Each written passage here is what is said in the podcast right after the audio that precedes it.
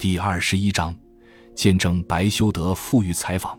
陈兆新，一九四二年秋，国民党河南省政府参议、河南省赴重庆呼吁救济代表杨义峰在郑州对各报记者说：“河南灾情，指一九四二年河南大饥荒，为六十年来所未有。”一九四三年春。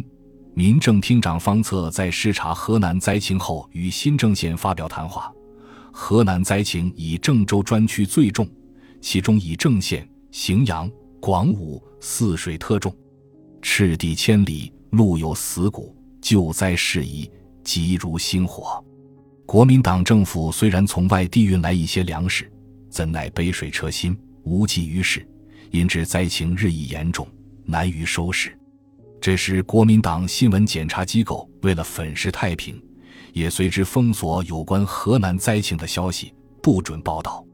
当时笔者任郑州《国民报》后迁新政主编，对这一情况屡有见闻，现仅就记忆所及，记述于后。众所周知，《大公报》是当时最有影响的报纸，但由于1943年2月间刊载了一篇看重庆、念中原的社论。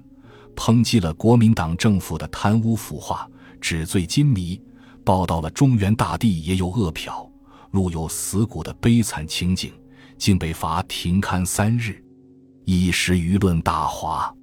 事隔不久，笔者由新郑赴泗水，一路上亲眼看到公路旁倒闭的灾民尸体，所有树皮全被剥光，惨不忍睹。当即写了一篇题为《豫区严重的河南灾荒》的报道，寄洛阳《行都日报》发表。不料该报刊出后，于此早发售时被洛阳新闻检查处发觉，勒令停止发售，并罚该报停刊三日，引起群众极度不满。一九四三年三月间，《泰晤士报》记者傅曼、白修德均美国籍，二人亲临河南采访。路过荥阳时，县长张金印相父、白二人提供了一些荥阳县的灾情材料。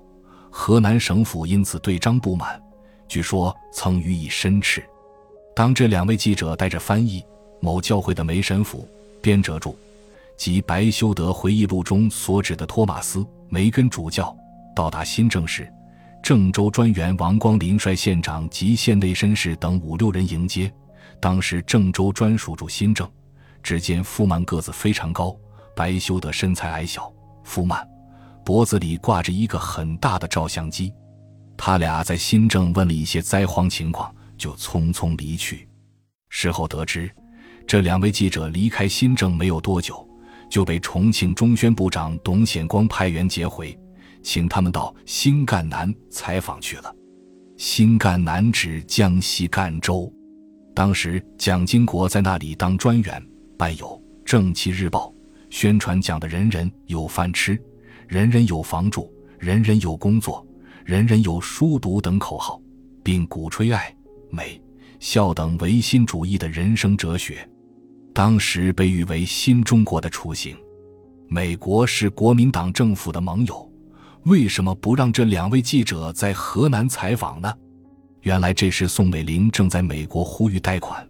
据说他正在美国国会听证会上，恰好美国广播公司广播了富曼和白修德写的河南灾区访问记，他认为大大丢了他的脸，把脸都气白了，立刻打电报回来，所以董显光就慌忙派人把富曼和白修德接回去了。